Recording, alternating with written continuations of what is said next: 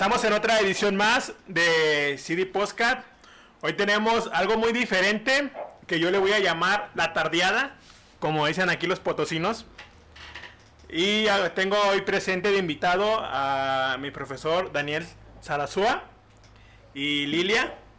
¿Cómo se encuentran? Muy bien, gracias. Este, aquí ya listo para, listos para una plática más y retroalimentarnos. ¿Usted, profesor, cómo se encuentra? Estamos bien, listos para esta actividad. Vamos a ver qué tal sale. Sí. Oye, en la temática de hoy no vamos a manejar ni un tema. Va a ser una plática, poner nuestras opiniones sobre ciertos temas que rondan en nuestra sociedad. Y es algo muy interesante. Pero antes de empezar, esta plática la hice porque le quiero agradecer a todos mis seguidores, que ya llegamos a 2500 seguidores que siguen así de podcast y lo escuchan. Ah, felicidades. Entonces ya. Y también porque la gente, me lo, los, mis seguidores me habían estado diciendo que cuando hacía como un debate con personas sobre puntos de política, eh, cultura y, y etc, etc. Entonces aquí va la primera, para los que me estaban diciendo. Si alguien quiere ser invitado a estos debates que vamos a estar haciendo, tienen el derecho de mandarme un inbox a mis cuentas personales y mis cuentas de, de CD, CD Comedia, CD Studios, en Instagram como José Gara92 y en Facebook como José García. Se pueden contactar si quieren participar en una edición. Y como les comentamos, hoy ya no, no va a haber un tema, pero va a ser una charla muy interesante con dos personas que tengo de conocerlas aproximadamente unos dos años y se me hacen muy interesantes. Bueno, ahorita que las acabo ya conocer un poco más. Y entonces empezamos con esta charla. Entonces yo empiezo. Así como le digo a mis compañeros cuando vienen a mi casa, va a haber putazos al aire. o sea, no, pueden decir lo que opinen, lo que piensen, no hay censura, no hay nada. Entonces yo empiezo con algo que a mí me gusta mucho preguntarle a la gente. Y siento que es, algo discriminatorio lo que voy a preguntar, pero quiero preguntarlo. Entonces, empezamos con mi primera pregunta para empezar el debate. ¿Qué opinan de que los pobres deben de tener hijos? De que los pobres deben de tener hijos. Pues mira, si hablamos a a nivel moral, cualquiera, cualquiera es libre de, pues, de, tener hijos, ¿no? O sea, ¿a qué me refiero? De tener el deseo, sobre todo, este, alguno, bueno, hasta dicha, ¿no? De querer concebir, ¿sí? Y dar vida. Pero si lo hablamos de, a tema, mmm, ay, se me fue la palabra, de sobrepoblación, este, y sobre todo económicamente no si no puedes sustentar eh, a ti mismo, si no te puedes sustentar a ti mismo, ¿cómo piensas este, sustentar a alguien más? ¿sí? Y hablamos de sustentar eh, con, con, todo, o sea, con todos los derechos, ¿no? O sea, desde dar la educación, que se supone que la educación debe de ser gratuita y no lo es, que es uno de los puntos como más importantes. Entonces, si no tienes para sustentar ello, este, yo creo que es muy, muy complicado, eh, muy complicado como mantener a, alguien más. O sea, imagínate, si uno mismo es complicado mantenerse, imagínate a alguien más. Yo siento que debería ese tipo de cosas, como decidirse de cuántos hijos quiero tener, este, qué, qué les puedo ofrecer, deberían de planificarse más no únicamente como así, o sea, voy a tener cinco hijos pero sin ver el futuro. Para mí lo más correcto y lo más congruente y que hasta tal punto nos llevaría a, llevaría a México a, pues a otro nivel. Un ejemplo, este, Alemania, ajá, que tiene muy, ellos se caracterizan por ser muy, este, tener, tener una metodología muy sutil entonces yo creo que nos ayudaría muchísimo este pues saber qué es lo que queremos sobre todo, ¿no? Para mí es eso, ¿no? Moralmente está bien, moralmente pues todos tenemos un deseo, todos si queremos está excelente, pero hablando ya a nivel de sobrepoblación y de cómo lo vamos a sacar adelante, yo creo que es un poquito más de pensarse. Pues eh, son muchos factores, bastantes. Eh, ahorita me acordé de una publicación que vi en Facebook respecto de eso, no sé si, si también la vería este José, pero algunos pues contactos de Facebook porque en realidad no son amigos. Supuestamente los tienes amigos, pero la mayoría no son amigos, son conocidos. Y entonces uno de esos contactos que tengo ahí es, es una chica como de unos 20 años, 21 años. Este, republicó una una este un artículo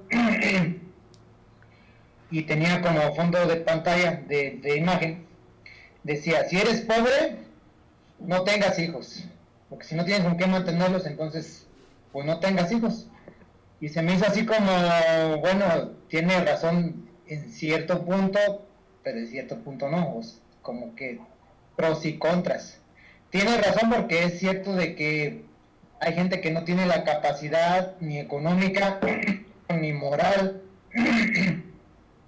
ni no está preparadas para ser papás. Y yo, por ejemplo, en mi trabajo lo veo mucho que hay niños que están muy descuidados, que no tienen lo básico para vivir, para vivir dignamente. Y por el otro lado está de, bueno, no no se puede estigmatizar a la gente por ser pobre y negarle como el, derecho? o la, la felicidad de tener un hijo solo por ser pobre, eso es discriminativo. Entonces, tiene dos tiene dos maneras de, de ver este, este tema. Por una parte, pues sí tiene razón de que no, no deberían tener hijos la gente que es pobre viéndolo fríamente. Pero por otro lado, pues, o sea, tampoco se puede discriminar a la gente por eso, sino, pues, en qué, qué tipo de sociedad seríamos. Y lo que decía de los factores, pues bueno, hay muchos niños descuidados, hay muchos niños que no comen bien, hay muchos niños desnutridos, hay también niños este, maltratados físicamente, moralmente, psicológicamente en sus mismas casas. Y, no solamente es de que se, seas rico o seas pobre, inclusive aunque seas rico, pero si no tienes la calidad moral para educar a un hijo de quererlo, de quererlo como lo que es tu descendencia, darle una educación, brindarle cariño y todo lo que necesita para ser un ciudadano de bien, pues no importa aunque tenga dos millones, no, no, no necesariamente tienes que ser millonario para darle calidad de vida a, una, a un hijo. Hay personas que, que pues no tienen más que lo básico y algunas personas que conozco y los admiro porque de alguna u otra manera han buscado la opción para que sus hijos estén bien. Y actualmente muchos de ellos pues son universitarios, algunos ya hasta son profesionistas. Entonces no creo que eso no sea una limitante, pero sí discriminativa de cierto punto de vista. a mí me dicen que soy discriminador cuando digo, yo pienso que, como lo digo, es que me toman como racista y como discriminador que debemos de tener hijos, pero como dijo Lilia, como dijo usted, profe, si no tienes la capacidad o la educación para darle una buena enseñanza a tu hijo, no tengas. O sea, y yo, yo vengo de una familia sin dinero. Y bueno, sí teníamos, pero cuando falleció mi mamá, todo se fue para abajo, o sea, todo. Y económicamente estábamos disque bien, pero carecíamos muchas cosas. Y entonces a lo que voy, de que no, pues muchas veces, es que tú siempre has tenido dinero, nunca he tenido dinero. Pero yo veo el mundo y a mí lo que me da más coraje es de que hay gente que trae a los niños pidiendo limosna en la calle.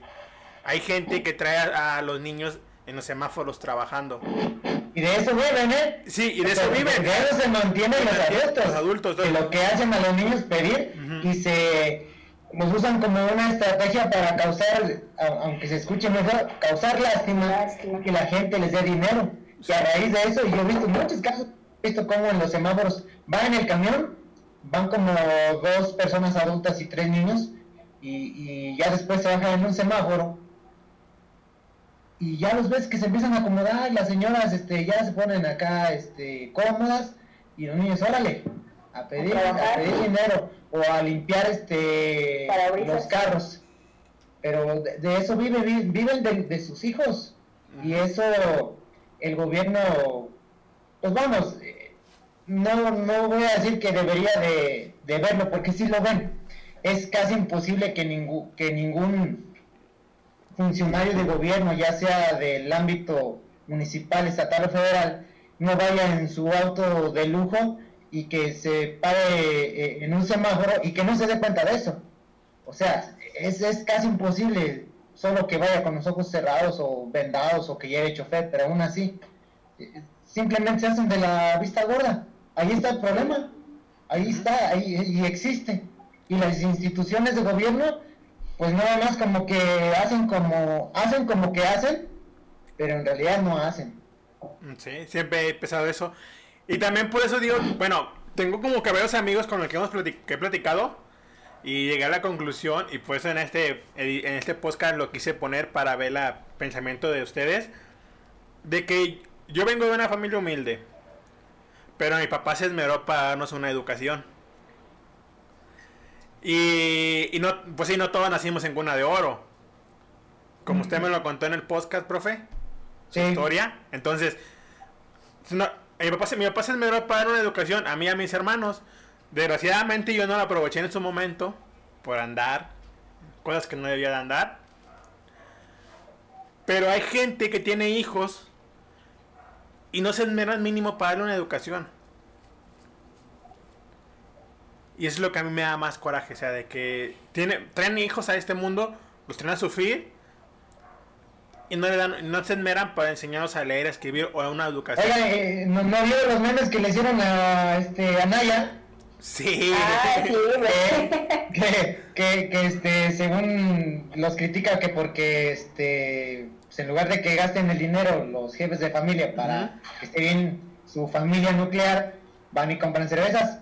Sí. Y, y lo vemos de risa, pero es la verdad. Es la verdad, es en serio. O sea, va el padre de familia y, trae en la mente, supongo yo, voy, voy así como a este, filosofar o a, imaginarme que debo la renta, este, hace falta pagar la colegiatura, los útiles, este, esto y lo otro.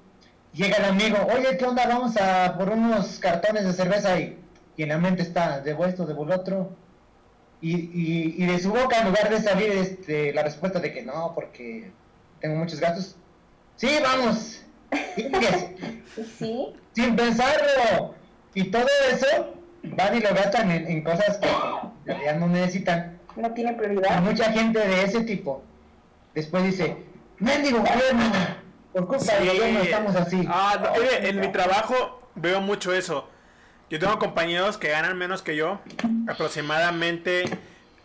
Ahí el, el obrero gana aproximadamente 1400. El obrero. Y luego compañeros que ya son padres de familia. Y pues yo me relaciono con ellos por el trabajo, porque convivimos en la hora de la comida y todo. Que me dicen, oye, préstame dinero porque me fui de pedo y me gasté todo el dinero y no, y no le di a mi vieja para el mandado.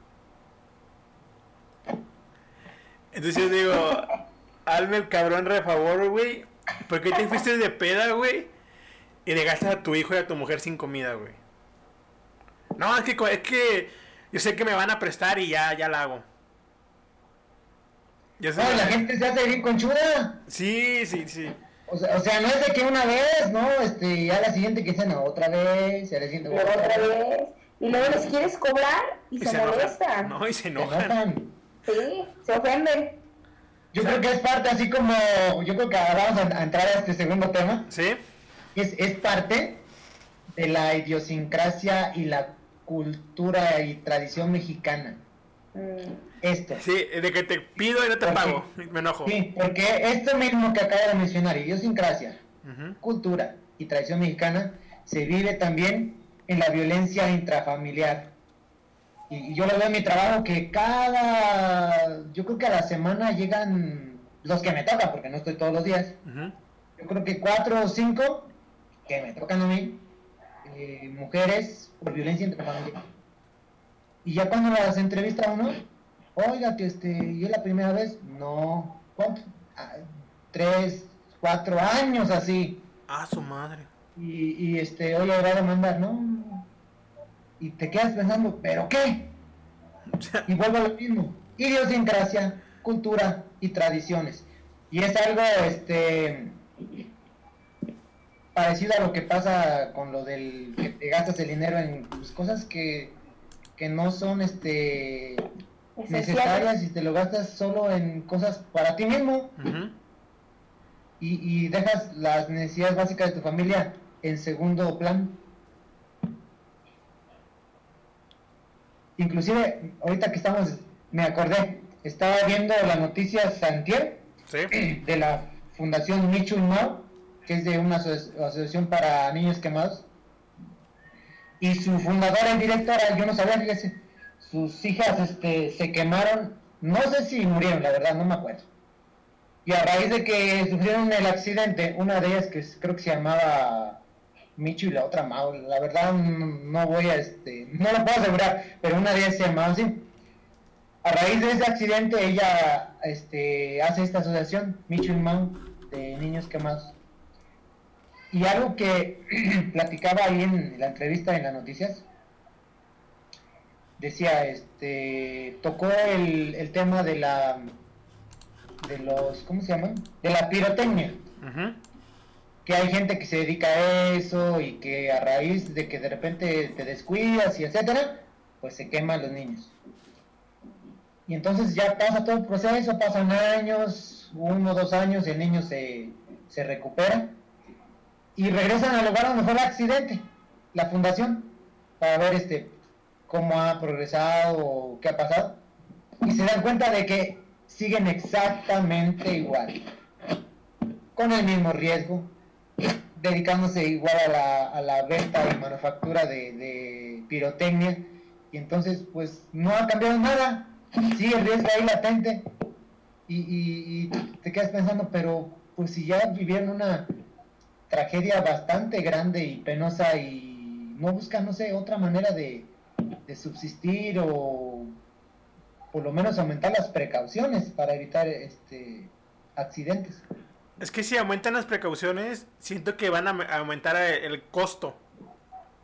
Y es lo que no quieren ellos. Aumentar el costo. Y, quieren llevarse mayor ganancia. Sí, mayor ganancia. Y ya de cuenta que también pues somos mexicanos y todo nos vale, ¿va? Y pues yo entro en cuestión de que si nos funciona así, aunque se queme nuestro hijo, vamos a seguir haciendo lo mismo. Y no vamos a cambiar de trabajo o de cosas que hacemos por la idea de que nomás sabemos hacer eso en la vida. Por eso es que siguen igual. Y, acaba de hacer un comentario bien atinado. Somos mexicanos y nos vale. Sí, sí, porque hasta yo me incluyo. Hay, cosas que yo, que yo digo, ah, tengo que hacer esto y me vale, pues hacer otras cosas. Y no le doy prioridad. Eso. A lo que tienes que a lo que tengo que hacer. Yo, pienso, yo pienso que así somos, va. Y a mí me ha pasado, pues decir, antes, cuando cuando, cuando estaba estudiando la prepa, yo me acuerdo que yo trabajaba en una ferretería, ganaba 500 pesos a la semana, porque entraba de 3 de la tarde a 8 de la noche. Y cuando tenía que pagar luz, agua, renta, escuela y comer. Y haga de cuenta que amigos me decían, vente para acá a trabajar conmigo, te voy a pagar más. Y yo por miedo a irme a otro lugar, de que no saber cómo era el trabajo y estaba en un lugar cómodo y tenía mi dinero seguro, nunca me aventé a otros trabajos. O sea, no me aventaba porque ya tenía mi estabilidad, bueno, no económica, pero ya con eso yo me las ingeniaba para rendir todos mis gastos al mes. ¿Qué, ¿qué, opina de eso, Lilia? Estabas en tu zona de confort. Sí, pues, ¿Me, ¿Me acordé de usted? ¿Se acuerda de aquel trabajo que tenía y que usted era infeliz en ese trabajo? Sí, que duré cuatro, duré cuatro días. Aquí déjate platico la anécdota. Este, pues ya fue en vacaciones hace poquito, no tiene mucho, como dos meses, tres aproximadamente. Una amiga eh, tenía mucho tiempo libre, me cambiaron mis clases eh, al fin de semana. Pues yo tenía la semana libre, ¿no? O sea, por las mañanas y pues no me gusta estar como sin hacer nada. Entonces le digo a mi amiga, oye, este, no, pues que ando consiguiendo trabajo y que no sé qué. Ella trabaja este, en un en contacto de teléfonos, asesorías telefónicas y todo eso. No, pues vente y que no sé qué. Y pues voy, ¿no?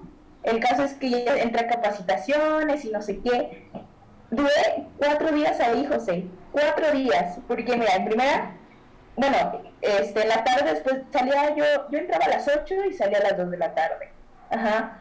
Y después yo entraba a, a trabajar a APA, así es donde estoy ahorita dando clases, asesorías personalizadas. Entonces, este, yo nada más iba tres horas, pero es que a mí me gustaba mucho ir en la tarde ahí.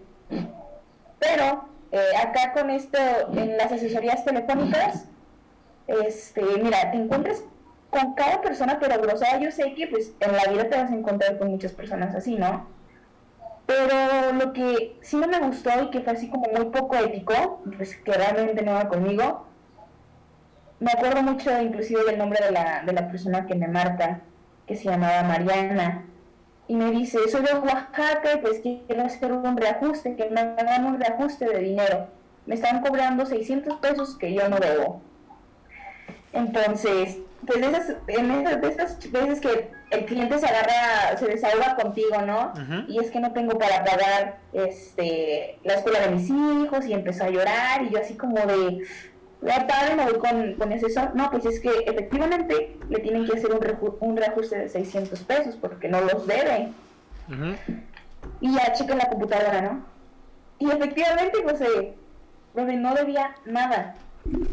Y yo pensé que me iba a decir, no, pues, este, haz el reajuste, ¿no? Sí. Y me dice, no, no se lo puedes hacer. Y yo le pregunté, ¿pero por qué? O sea, si lo debe. No, no se lo puedes hacer porque la empresa no puede perder tú dile que este, mete la IVA y que no sé qué, y entonces yo me quedo pensando, o sea, en la instalación, en todo lo que te dan tu contrato cuando instalas, va lo del IVA, etcétera, etcétera. Entonces, este, después de esa llamada, o sea, yo todavía me acuerdo muchísimo que, o sea, súper apenada y dije, no, ni una llamada más.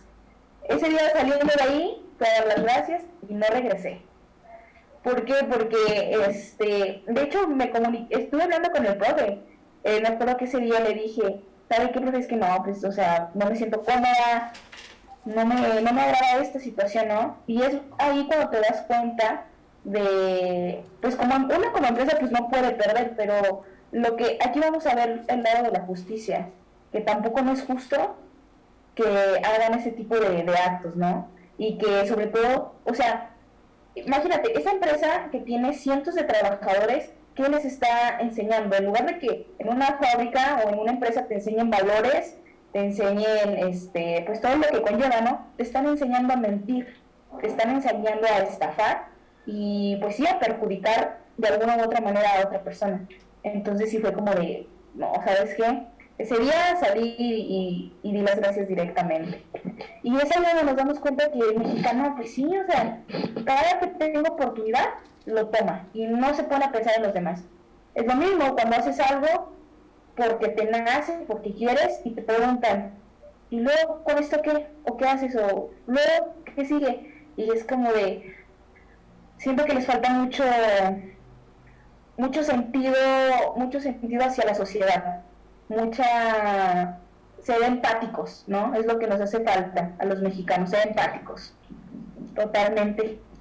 Y, ahí aplica otra de las famosas frases mexicanas, de que lloren en tu casa, que lloren en la mía, que lloren, en, la, suya.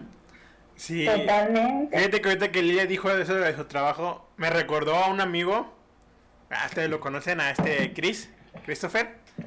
Él se metió ahorita al marketing y le va muy bien Pero hace días estábamos hablando y le dije, ¿no sientes que estás robando a la gente? Porque él da cursos y conferencias, las da.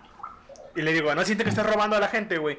Porque hay gente que no le funciona lo que te funciona. Y la gente va, a en deuda con tu que tú vendes para que le vaya bien, porque le estás vendiendo un, un humo de riqueza. Y luego llega el punto de que ellos lo compran, lo emplean y no, no tienen lo, lo esperado. Es que, y, ¿sabes No, continúa, continúa. Ok. Eh, yo me acuerdo que me dice, no, güey, yo no le estoy robando. Y como dijo el profe, como dijimos ahorita, de que lloren en mi casa, que lloren en la suya, prefiero que lloren en su casa. Y le dije, ahí estás mal, güey, porque estás robando a la gente. Es egoísmo. Es egoísmo, o sea, nomás estás pensando en ti, güey, o sea, por eso fue que, que yo no me metí a eso de marketing, porque siento que robas a la gente, o sea, siento que robas a la gente. Fíjate que hay una, una frase que me, que me gusta mucho, que dice, primero tú, segundo tú y por último tú, y no es egoísmo, es realismo, pero la gente tiende a confundirlo con dañar a alguien más, y es no, estás equivocado. Esta frase hace referencia pero hacia tu persona. Cuando tú estés dañando a un segundo, un tercero, ahí ya, ya estás siendo este, egoísta con los demás y ya estás afectando a, alguien más. Mientras tú quieras hacer lo que quieras de tu vida, está bien sin afectar a alguien más. Y, y, es completamente este, pues real. Y ahorita que hablamos lo del marketing, fíjate que yo me metí a un curso de Mastermind, ajá, tomé un curso de Mastermind te cobran una, es una lana al pagarlo. Lo otro cobran en dólares. Este, es, está caro, ¿eh?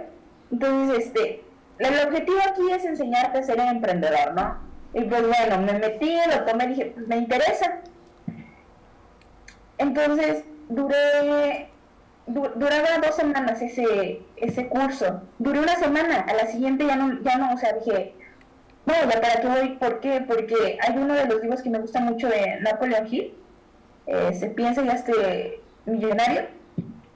Entonces, este, decía, y me quedó totalmente esa, esa frase, el, hacer, el emprender y el hacerte exitoso no surge de un día al otro. Es un hábito constante, constante, constante, constante. Y es como lo que hablas tú del marketing, que les enseñan a hacer estrategias, es como si estuvieras detrás de bambalinas, ¿no? ¿Cuál es el mundo real? No es eso. No, no es eso. Entonces yo digo que es como una plantita todo esto que llevamos el éxito y la humildad de la mano, ¿no? Que tiene que ir creciendo poco a poco. No puedes decir, hoy voy a emprender esto y mañana lo vas a hacer. O sea, sí, sí se puede, pero el saber hacerlo conlleva una, una disciplina. Entonces es muy raro lo que dices, pero pues bueno, el, nosotros como mexicanos a veces tendemos a, ser muy malinchistas en ocasiones, a no creer en nosotros mismos. En, he encontrado varias personas que, bueno, ahorita en este rubro que yo me encuentro, que es todo esto de la onda universitaria, etcétera, que les pregunta, oye, ¿y tú si quieres estudiar esto? A mí me encanta este, preguntar esto, pero me limito, porque a veces las personas no te quieren contestar y digo, válida, ¿no? Que les digo, oye, ¿por qué escogiste esta carrera? Ajá. Y me acuerdo que hubo mucho de una persona que me dijo, no, pues es que yo, yo iba para, para medicina, pero yo no me sentí capaz. Todos me dijeron que yo no era capaz, este, pues no me sentí, pues me fui por, pues por lo que se pudo y yo sentía que era capaz. ¿no? Entonces es, ese es uno de los, como de los conflictos que yo tengo, ¿no? De, necesitas a gente que te sume, o sea, si, si quieres a gente a tu alrededor, que te sume, ¿no? Entonces eso es muy, como muy importante para mí. Yo siempre he pensado eso que dices, la gente que está a mi alrededor me debe de sumar. No, no dinero. O sea, será egoísta, ¿va? Pero conocimientos. Yo siempre he dicho, hay una frase que me gusta bastante que es que yo prefiero a un idiota que a un inteligente y la uso mucho. Y mi, vida, y es como le digo a, todos, pues sí, tienes que tener todo tipo de clase de amistades. Gente con cultura, gente con, sin cultura, gente con dinero, gente sin dinero. y hasta puedes decir pobres, tener pobres, porque de toda esa gente que te rodea, formas una buena idea y aprendes de todos, o sea, aprendes. No te puedes contar con puro güey de dinero, porque ¿qué, te va a enseñar un güey de dinero? No te va a enseñar nada porque ya tiene dinero, ya no le preocupa nada. Porque te cuentas con alguien de clase media que tiene ideas y de ahí pueden, pueden resultar ideas que tú las puedes emplear en tu vida. Totalmente, fíjate que yo pienso que de hecho la, la gente de clase media este es tiene un, o sea, un mundo de posibilidades como todos, claro, pero el 85% de los millonarios vienen de clase media, de familias pobres, ¿no? Entonces, eh, se, te compran esa idea de que no, tú porque pues, no tienes dinero, no estuviste, en no estuviste en los mejores colegios, los mejores estudios, no sé, no vas a llegar a esto y algo erróneo en lo que estamos los mexicanos es que este si no todo está en una en una escuela no todo está en eh, a donde vas en el sitio donde vas cuando realmente todo está en un libro o sea de hecho lo comentaba con el profe Daniel este en una en una charla todo lo que vas a lo que vas a la universidad está en un libro no entonces no inclusive tienes que tener dinero para poder para poder llegar a ser exitoso. Un ejemplo es de Henry Ford. Es que la gente cree, mira, a mí me ha tocado mucho de que dicen, es que yo no tengo dinero y no voy a lograr nada en mi vida. Y es cuando le digo, no, es que no necesitas el dinero para lograr algo en tu vida. Tienes que tener las ganas. Pues sí, a veces le pongo como ejemplo yo. No soy un buen ejemplo. O sea, no soy un buen ejemplo porque he hecho cosas malas. Muy malas. Pues todos hemos hecho cosas malas. Sí, pero... Eh, eh, está en, que te que te compongan a ti mismo, pero tienes que tener la decisión de ya me voy a componer, ya voy a, a resarcir todo lo que he hecho y si en algún tiempo yo le causé mal a la sociedad, pues ahora estoy en números rojos, voy a cambiar a números negros, pero está en la voluntad, si no tienes la voluntad de cambiar, pero de cambiar a cambiar, no, no del que va y va de rodillas en una iglesia y ay, yo juro por el san no sé qué. No, eso no. Y, y, y, lo hacen, lloran y se dan golpes de pecho y ay, no.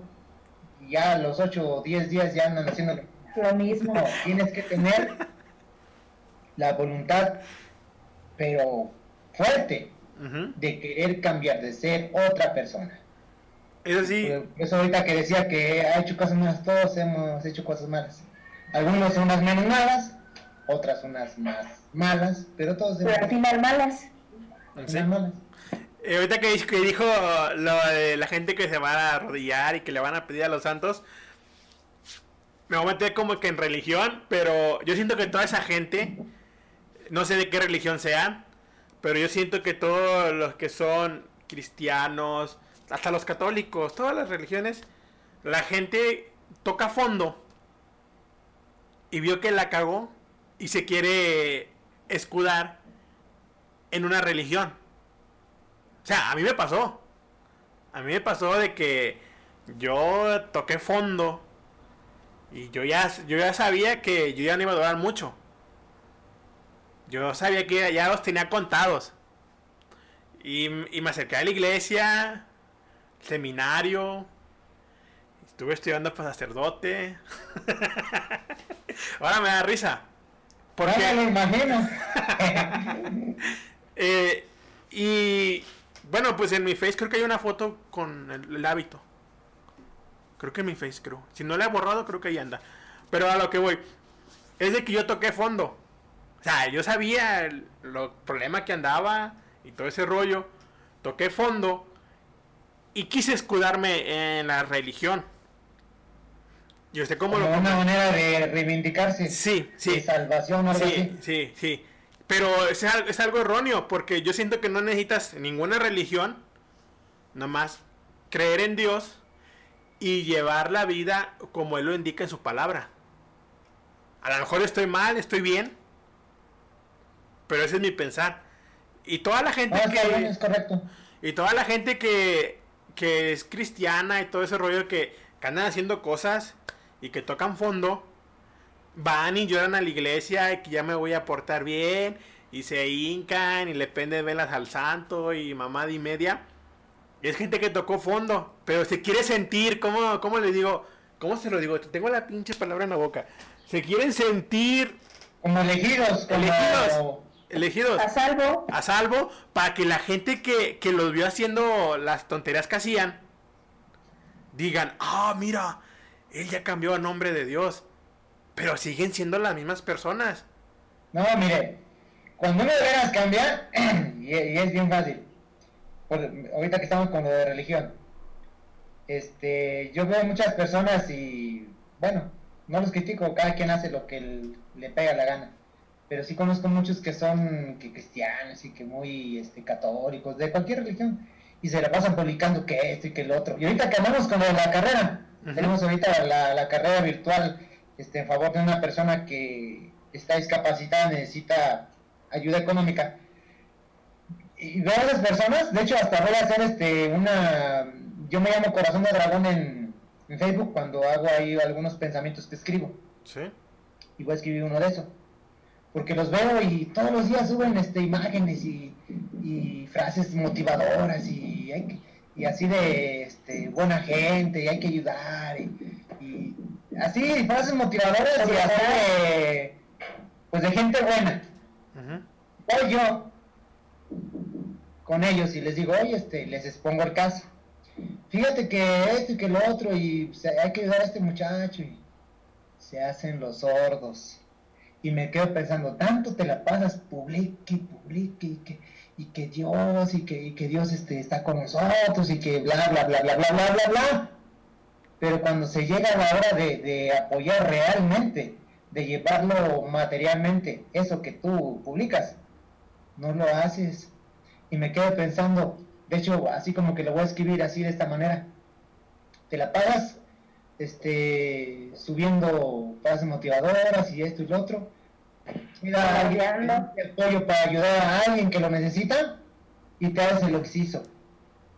No es lo que tengas en tu interior ni lo que pienses, son tus acciones las que te definen como persona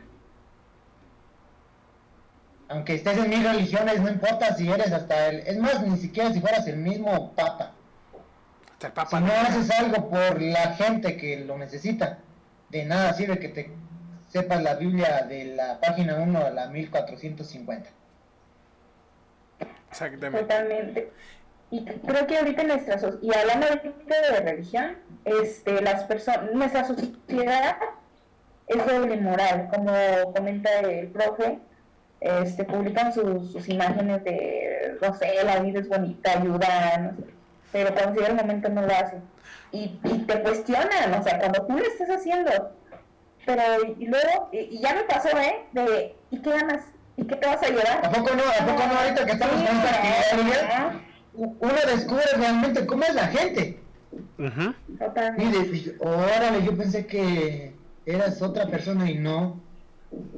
Eh, hace poco, este, ahorita con lo que estamos haciendo esta carrera para este chico, eh, hay este, un chavo al que voy y le ofrezco, oye, mira, le, expongo la situación, este, no, que te gusta el bar y no sé quién, si no puedes ir por ti, no, todo eso. Pero yo en los meses que tengo de conocerlo, porque no son años, este, yo tenía una percepción distinta, no muy caritativa de él y muy, le gusta ayudar a las personas y esto. Pero me dice, ¿y tú qué vas a ganar? ¿Cuánto se gana? ¿Qué onda? Me dice, y yo sé, me quedo así como de, ¿cuánto voy a ganar? Pues no, o sea, nada. O sea, no lo puedo hacer este por voluntad propia. No, pero pues es que ahorita ya es muy raro que alguien haga algo sin, sin algo a cambio. Entonces yo le contesto, entonces tú todo lo que dices hacer es doble moral, eres una persona doble moral entonces. Y me dice, no, pero es que no te molestes. Y, y, mira, ya de ahí no le volvió a mencionar nada. Y ya después me dijo, oye, este, no, pues sí voy a querer los boletos. No, ya no hay. sí, no. Ahorita que dicen el boleto, yo no he ido por mi boleto. Siempre se me va el pedo. Ahorita cuando de noche, para ver si voy mañana. Pero, fíjese, ahorita que acaban de decir eso. Yo tengo algo siempre me peleo yo tengo muchos amigos sacerdotes, muchos amigos. Hasta el obispo de San Luis es mi amigo. El monseñor Roberto Jenny es mi amigo. Y, ya de cuenta que yo me, yo me peleo con ellos, porque yo le digo, ustedes predican la humildad y todo ese rollo, ¿y por qué no son para vender su carro y ayudar a la gente? ¿Por qué no son de, de vivir como Jesús vivió, como dicen las escrituras? Pero como yo le digo a ellos, podría ser que Jesús no vivió como dicen las escrituras. Porque no sabemos quién las escribió. Las escribió Dios. Pero qué tal si el hombre las usó a su, a su modo y a su beneficio. Al, al escribirlas. Y, y yo digo, pero otra vez estábamos hablando de que el Papa es muy humilde. O sea, y le digo, el Papa, amigo, para mí el Papa no es humilde porque, porque él vive eh, con riquezas y mamada y media. Y hay gente en África y en todas partes del mundo que se está muriendo de hambre. O sea, y también a lo mejor me voy un poco a los extremos, pero lo he estado investigando. El Vaticano, eso lo, lo, lo, leí, no sé si sea cierto o no, pero creo que hay una marca de armas muy famosa. no me acuerdo el nombre de la marca, les, digo la marca, pero voy a echar mentiras, que está financiada por el Vaticano para promover las guerras. Entonces, no sé si sea así. ganancias, es un negocio. Sí, sí, sí. Dicen, ¿verdad? Dicen, yo no estoy aseverando, pero dicen que Estados Unidos, ellos fabrican este armas y entonces, pues, ¿cómo las vendes? Pues crea guerras. Crea para que las compren. Sí, y... Es así, es, es la oferta y la demanda. ¿Cómo me van a comprar mi producto si no eh, tengo una demanda? Pues hay que crear las condiciones. Sí, y, y eso lo estaba leyendo hace como un año aproximadamente, en donde el Vaticano tiene una fábrica de armas y se las vende allá a todo lo que vienen siendo los israelitas, los judíos, los de ISI, todos esos países que están en guerras. Pero, ¿sabes qué? Y esto es, o sea, eh, en, leí que de las guerrillas que hacían, o sea, vámonos al siglo XVIII, el Vaticano, o sea, siempre estaba involucrado. Y promueve la guerra. exacto, y, y promueve la violencia. Entonces, este, eso se me hizo muy interesante porque después estaba, estaba checando lo de la Segunda Guerra Mundial. Eh, inclusive había indicios del Vaticano y promoviendo la violencia. Entonces, se supone que pues debe de predicar otro tipo de cosas, ¿no? De, cosas buenas para la sociedad. Y eso es lo que vamos, es, son doble moral, ¿no? Entonces, lamentablemente, así somos los seres humanos. Si no me conviene, si a mí no me favorece, yo no tengo por qué ayudar a alguien más, ¿sí? Y de hecho estamos en un error muy, muy grande, porque eso lo volvemos a la empatía, volvemos y si tú estuvieras en su lugar, te gustaría que te ayudaran, ¿no? Que fueran, pues, empáticos contigo. Es lo, que ahorita, perdón, es lo que ahorita estoy viendo con lo de la carrera. Le, he ofrecido boletos a, muchas personas, entre ellos muchas compañeras que son madres de familia. Y varias de ellas me mandan por un tubo, así como, les voy a poner así un ejemplo bien, bien este, el que más me acuerdo. Llego con la compañera de trabajo social, vamos a omitir los nombres. Y este, no, ya le, le, muestro el video del muchacho, de su accidente, y estamos este, haciendo la carrera para tener recursos para ayudarlo. Y ya se me dice, ah, este, dice, no, mi, mi cuñada, ya, ella también vende boletos y ya le compré a ella no, este, ya, ya le compré, este, pero sí, yo lo conozco, conozco al, al, muchacho, a su mamá y, y, este, pero ya le compré, ¿eh? Ok, yo nada más, ah, ok, ah, muy bien, muy bien, gracias. Pero en mi mente yo estaba pensando, ¿cuáles boletos si nada más los vendemos nosotros? Mentirosa, eso no es cierto. A tu cuñada ni la conocemos, nada más somos cuatro, somos cinco personas que estamos involucradas en este proyecto. Entonces, ¿de dónde saca eso? Y, me quedo pensando, y, no se lo deseo a nadie, créanme que no, porque yo veo cómo batalla esta mamá con su hijo. Pero toda la gente, todos los padres de familia que tienen hijos, hijas, todos están expuestos a que les pase lo mismo o peor. Y no se ponen a pensar de que si el día de mañana eres tú el que necesita recaudar fondos para ayudar a la salud, que se recupere la salud de tu hijo, y ahorita en este tiempo está siendo egoísta, está siendo egoísta y te vale. Pero si más adelante ahora eres tú, manda todos estamos dispuestos, todos. Me pasó esa, igual, profe, exactamente lo mismo. Yo con una, pues con una conocida, amiga no, conocida, ¿no? Oye, este, mira, te platico de la carrera y no sé qué más. Que me dice, ah, no, este, ya le compré a mi tía. Así me dijo. Y todavía pensaba, me acuerdo que ese día dije, le voy a mandar un mensaje al profe, porque pues yo no sabía que eran más personas. Dice, es que mi tía también anda metida en eso. Y, y ya se le pasó por preguntarle, pero inclusive fue hace como dos semanas. Y sí fue como de, ay, no.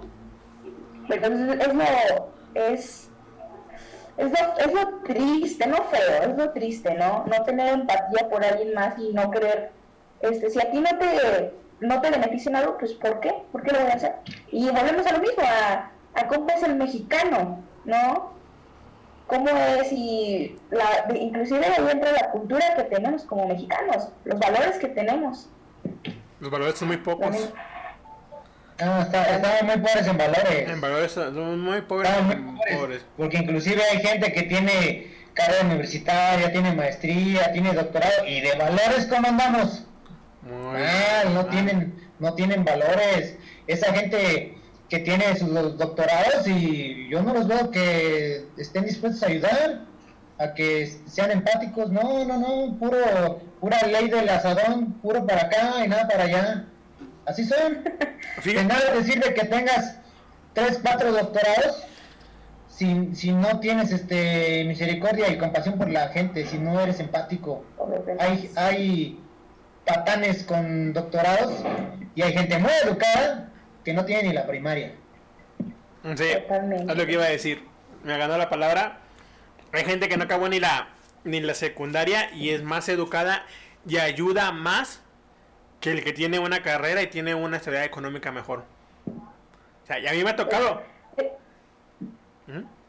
yo fui hasta con el señor que vende eh, dulces y y cigarros afuera del, de mi trabajo y ni siquiera le expliqué ni le, dije, oye, tenemos una carrera. Sí, ten. Y ya le digo, este, dame tu nombre para ponerle tu boleto a tu nombre. No, no, no, no. Me dice, dice, no, oye, te lo pago, pero no. Véndelo otra vez para que tengas más este beneficio. ¿Qué diferencia? Del que vende dulces, del que vende cigarros afuera de, del hospital, de, y y gente que está bien preparada académicamente, no, no ayudan, no son empáticos. Es que una persona así como el señor que vende dulces, como comenta, es una persona que ya conoce la realidad. Y a lo mejor pasó, fue una situación igual a lo que, está pasando la persona que están apoyando con la carrera. ¿Va? Y por eso lo hace. Y por eso apoya más de corazón que otras personas. También a lo... A lo ¿Mande? Sí, dale.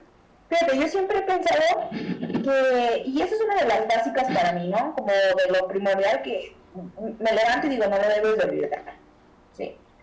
Llevar el éxito y la humildad de la mano, ¿sí? Si uno de los dos no está, o sea, si no, si no está la humildad, el éxito ya no existe, no existe, ¿sí? Entonces, debes de, de saberlo equilibrar, sobre todo, de, de ser conscientes, o sea, de, ok, este, estoy subiendo un paso más al éxito, pero tengo que subir dos o tres de humildad. Y es lo que se nos olvida, de porque ya tenemos esto, ya hemos hecho esto, tú no es como, o sea, hasta ves a la gente así como de no, no me duerme, ¿sabes? Pero fíjate que también es, pasa, yo siempre he dicho, bueno, eso a mí me lo enseñaron, me lo enseñaron, que para que tú para que no para que te vaya bien en la vida tienes que ayudar así me lo enseñó un don Rol que para descanse el señor siempre me decía, José, cuando usted le vaya bien, ayude. Sin esperar nada a cambio y su dinero se va a multiplicar. No sé si sea cierto, si sea verdad, pero de, en dos años en, adelante, que otra vez ya empecé a, hacer yo, de nuevo, eh, he aplicado esas enseñanzas que me dio el Señor y siempre se me ha multiplicado. No sé, ya, no sé. No sé si sea atracción de ley. Pues mira, hay este, personas que, bueno, les gusta mucho eso de la mística y, dicen, este, ¿cómo, ¿cómo, es la frase? A ver, Lili, ayúdeme, que dicen que, ¿qué? Que, que si lo ah. decretas, eso, esa es la palabra. Que yo decreto, que no sé qué, que bla, bla, bla, bla. Y creen mucho en eso, y está bien, cada quien. Pero yo lo que he visto en usted y también un poco en mí y en Lilia. Si haces las cosas con pasión, con este dedicación, sin esperar algo a cambio, y no porque no, no te tengan que pagar por lo que haces, no, se, se tiene que pagar, pero no con el afán de que estar acumulando, acumulando, acumulando, acumulando, no, tú lo haces porque te gusta y y ayudas a, quien puedes ayudar, porque pues quisiéramos ayudar a todo el mundo, pero, no pues, se puede. necesitaríamos ser el gobierno. Quisiéramos y ayudamos a quien podemos. Y vas viviendo un día a la vez, un segundo a la vez, un minuto a la vez, vas haciendo tus cosas, vas este, ocupando de, tus actividades. Y cuando menos te, te das cuenta, vas este, teniendo este, beneficios, pero que no te estés enfrascando en pensar, quiero, quiero, quiero, quiero, quiero. No, hazlo con pasión, hazlo porque te gusta, hazlo con dedicación, si quieres con amor, y va a llegar por añadidura, y de verdad si llega, si llega, pero no hay que enfrascarse en el pensamiento de que, de que, ah, lo voy a hacer porque si lo hago así, me va a ir bien, como algunos dicen que, por ejemplo, en la, en la Biblia dice, que cuando hagas algo bueno, no lo cuentes ni lo andes este, publicando. Y dice, y el Eterno que es tu Padre en lo secreto te va a recompensar. Pero tampoco vamos a estar de que, ah, no, sí lo voy a hacer, al cabo que me va a recompensar. No, no, no, hazlo sin esperar nada a cambio. Y la vida, o Dios, si quieres llamarlo así, te va a recompensar tarde o temprano. Y sí pasa. Sí, y eso sí es cierto. Eh, yo a veces ayudo, no publico nada, pero todo se me multiplica así como no tiene idea. Yo digo, ¿qué será? ¿Y a poco no se siente bien bonita idea y que la gente se vaya feliz? O sea, hace poco, mm, lo, no, no voy a decir, pero andábamos repartiendo juguetes en Navidad. Y yo me acuerdo que una señora llevábamos ropa, porque también hice recolección de ropa y todo ese rollo. Y a una señora se agarró a llorar, señora ya mayor, y me dice, mi hijo, que Dios se lo pague. Y yo le dije, no, no, no tiene nada que pagarme Dios ni usted. Yo sí le dije. Y se sintió bien bonito que la señora, bueno, le soy sincero, a veces me río cuando veo gente llorando. no sé por qué, pero me da mucha, dicen que son nervios. Pero a veces cuando veo gente llorando, veo cosas así, me da mucha risa. Y esa vez me dio risa, pero cuando llegué a mi casa como que me sentí bien conmigo mismo, o sea, me sentí bien. Yo no esperé nada a cambio. Yo me acuerdo que mis amigos andaban tomando fotos con las donaciones y yo le dije, no, no hagan eso. Sea, le digo, no, nomás suban una foto al Facebook. Yo me entere, cabrones. Van a ver háganlo de corazón, no para ganar el, aprecio de que diga la gente, mira, él ayuda. No, háganlo. ¿O seguidores? O seguidores, o sea, hazlo de corazón. Y a mí siempre se, cuando hago de corazón, siempre se me ha multiplicado. No sé por qué. Como le digo a todos, no soy rico, pero vivo bien. Gracias bueno, ya tengo dos años viviendo bien. Gracias a lo que he hecho. Pero tuvo que tocar fondo, ¿eh? Sí, tuve que tocar fondo. O sea. Pero ahorita, de hecho, hasta los tengo anotados. tengo anotados esos, esos mini temas. Sí, sí, sí. está muy trillado y es un cliché de que no, que si tocas fondo, que no sé qué, y que no te queda más que ir para arriba, pero es cierto. Ya cuando te hundes hasta el fondo en el fango y que ya no tienes a dónde más bajar, la única opción es para arriba. O más para abajo. Es la, única, para abajo ya no se puede, ya es el tope. Y si le das para arriba, ya estás ganando.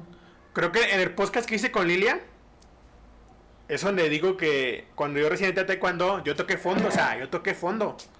Así, mi vida era borracheras, todos los días tomaba, todos los días esto, ya no era la persona que yo era antes, todo por un amor, por el amor de una mujer.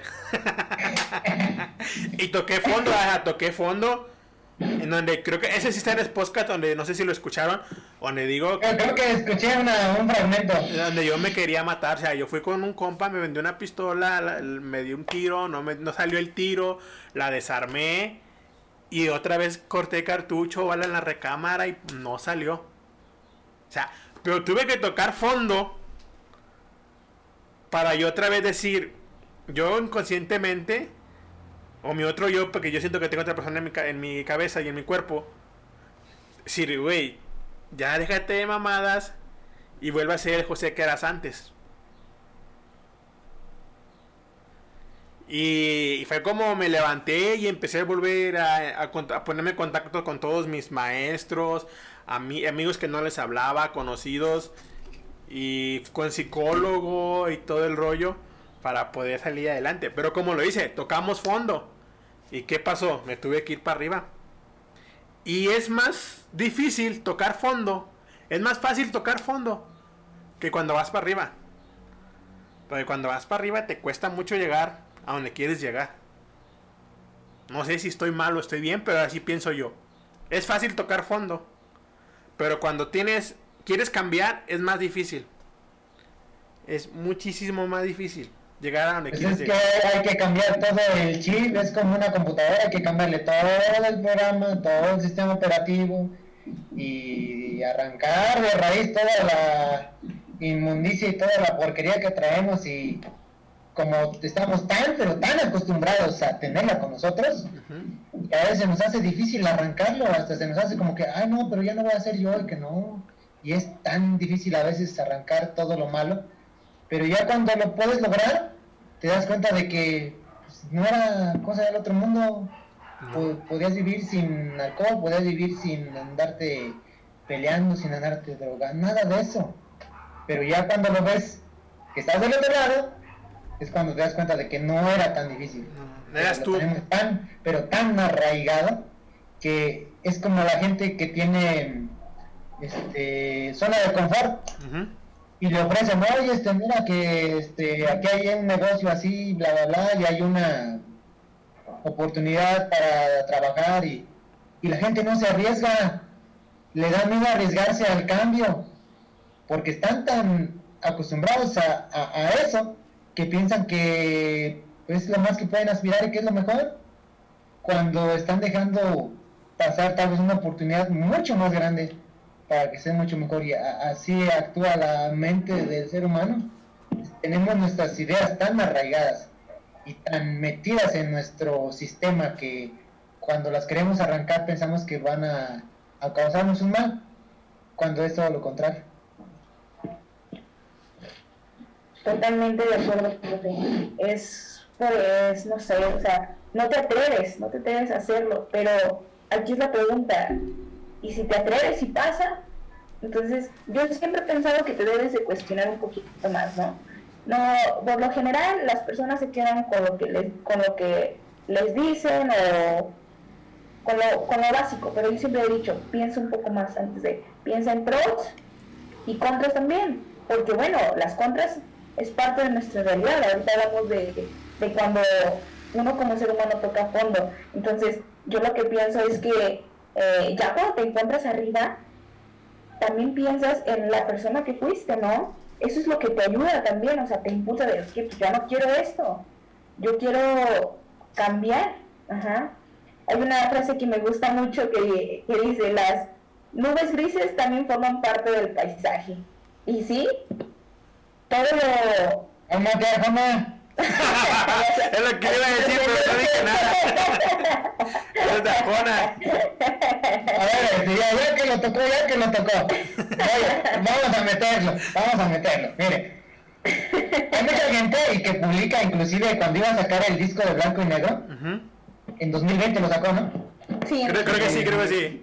Sí, y, y, este, y ponen, este, pues si no tenían suficiente con el COVID y esto y lo otro, pues ahora viene otro disco de, de Arjona, este, para más desgracia de, de- del mundo de México. Sí. Puro no, comento nada. Y bueno, y hay gente que, ay no, Arjona, que lo odio y que no sé qué, y bla, bla, bla. y yo nada más, no soy yo un fan así, sí me, me sé, las canciones viejitas me las sé. De las nuevas me sé una que otra. ¿La de qué? Que cuando no me quiso, ¿cómo? El amor que me tenía. El amor que me tenía, ah, esa me gusta bastante. Y la de mi, mi novia se estaba viendo vieja. Me encanta. Ah, está muy buena. Como mi mamá ya no vive, me llega hasta el alma. Pero la música de él, lejos de, de que mucha gente la critica y bueno, aparte les encanta el reggaetón. Desde mi punto de vista, y creo que no me equivoco, la eh, Arjona es un cantautor, pero también es un poeta. Si la gente no tiene un poquito de Conocimiento. de conocimiento, si no lee, si no este, tiene conocimiento de ciertas palabras que él usa ahí en sus canciones y que las hace rimar. Aparte, eh, ahorita acaba de subir un concierto en streaming de, desde Guatemala. Sí, de Guatemala. De, ¿Cómo se llama? Ciudad... La antigua Guatemala. La antigua Guatemala. Y antes de cada canción, explica cómo se inspiró a, a- a- a escribir la letra de la canción. ¿Han ido a un concierto de Arjona? Ajá. Ah, eso Por hace en sus ejemplo- conciertos. Explica que, cómo le inspiró para hacer la canción. Sí, sí, sí. Entonces, cuando te explica cómo se inspiró para, para este, en qué se inspiró, qué situación para escribir esa canción, la entiendes mucho más. Y ya con la letra poética que él pone, y ya la, ah, no, pues sí. Y te llega, y la Sí. entiendes, y te gusta. Y mucha gente lo critica porque, primera, no saben la historia de la canción. Y segunda, pues la música de Arjona no es cual- para cualquier persona. Necesitan tener un poquito de mm, pues de preparación académica, y no me refiero a que seas universitario X, no, que leas, Que es culto. que tengas un poquito de cultura de leer, y ya cuando tienes un poquito de la cultura de leer, entiendes sus canciones y están bien, pero bien padres. Bien padre, sí. La, la de mi novia se está volviendo vieja, habla en tercera persona de su novia, y que mi novia, y que así, y que y se está cansando, y que no sé qué. Pero está hablando de su mamá, está hablando de, de la mamá de Arjona, y en ese concierto en streaming, él comenta que, dice, esta es la segunda vez que voy a tratar de cantar esta canción, porque me cuesta muchísimo trabajo cantarla porque sé que es dedicada, la, hizo inspirándose en su mamá. Creo que su mamá ya no vive, y la verdad no recuerdo, pero creo que no. Y, y cuando estaba allá en Guatemala y que su mamá la escuchaba en la radio la canción, iba y apagaba el radio y le decía Ricardo Arjona, pero mamá, ¿pero por qué la apagas de radio si esa canción la hice para ti? Dice, no, es que es una canción muy triste. Es muy bonita, pero es muy triste. Y Ricardo Arjona en este concierto en Guatemala es la segunda vez que la canta y hasta inclusive dijo este voy a ver si ahora sí la aguanto porque no aguantaba cantarla de lo emocional que es y de lo que significa para él. Y al final pues sí le salió, pero es una canción bien, pero bien hermosa. Más Sí, para los que eh, amamos a nuestras madres, porque, y digo a los que amamos, porque independientemente de que todos tengamos o hayamos tenido madre, créanme que no todos los hijos aman a sus mamás. A veces van, vayan el 10 de mayo, van el 10 de mayo a las tumbas o, o el 2 de, de- de- noviembre van y lo llenan de flores y bla, bla, bla, bla, bla, y lo publican. yo no digo que todos, pero mucha gente va más por el remordimiento de que siente que no hizo lo suficiente por su ser querido que era su madre. Y la gente que de verdad amamos a nuestras mamás con toda el alma, la mía tiene ya 15 años que falleció. Y cada que me acuerdo, me sigue doliendo como si hubiera sido ayer. Y, y es cuando te das cuenta de que no todos los hijos aman a su madre como, como los, la llegamos a amar ciertas personas. Duele tanto y te acuerdas de, de las situaciones. Y por ejemplo, yo, yo no voy el 10 de mayo, ni el 2 de noviembre. Si el domingo se me ocurre, voy y la veo, soy un rato con ella. Yo no necesito una fecha en especial para ir ahí, porque yo no siento que me quede de verle nada. Yo la sigo amando a pesar de que ya no está en este plano. Por eso esa canción de Ricardo Juan a mí me llega y me, me toca el alma. Totalmente porque tiene canciones muy muy bonitas y muy significativas, ¿no? Y, es lo que me comentaba e, e, ese día que estábamos platicando, eh, dice, y no, y espérese porque no ha vivido aún más, ¿no? No ha vivido, este, pero, pues sí, yo me considero, me gusta mucho, y de hecho inclusive, este, pues mis amigos o mis compañeros me dicen, pero ¿por qué escuchas eso? Es música de señores y no sé qué. no, y, y usted está bien jovencita. Sí. Sí, por ejemplo, José y yo, créanme que, bueno, en mi caso, aparte de la de, mi novia se está volviendo vieja, hay un montón de canciones que me llegan, vivido mucho más. La de, ¿qué? ¿Cómo? A mí me gusta mucho la del taxi. ¿no? La de Acompáñame a estar solo. Ah, no, la de pingüinos en la cama. muchísimas. La de también es mi primera vez, ¿verdad? No. La de. La del taxista, no, me acuerdo el nombre. Que, que, que, nuestras vivencias a lo largo de nuestra vida, que ya nosotros ya somos grandes, nos recuerdan bastantes situaciones de nuestras vidas. Y usted ahorita que todavía está muy jovencita, si le llegan ahorita esas canciones, conocerán, te van a llegar. Conforme vaya viviendo le van a llegar más todavía. o sea, yo soy de las personas que escucha Arjona cuando ando como sentimental. Porque si ando en un estado bien de ánimo, no me gusta escucharlo porque me pongo muy sentimental. Por lo que dicen sus letras. Porque te llegan, o sea, te llegan así, machín. Y Arjona, dicen, Arjona para mí es uno de los mejores cantantes que hay, cantautores. Pero yo no siento que sea cantautor yo siento que sea, no sé si haya, eh, haya significado en la música. Él es un poeta que su poesía la hace canción. Sí, es, muy diferente. Son bien diferentes. Es muy diferente ser cantautor. Sí, sí, porque él, en sus, creo que sus rimas son consonantes o anticonsonantes. Creo que son anticonsonantes sus rimas. Su música es anticonsonante.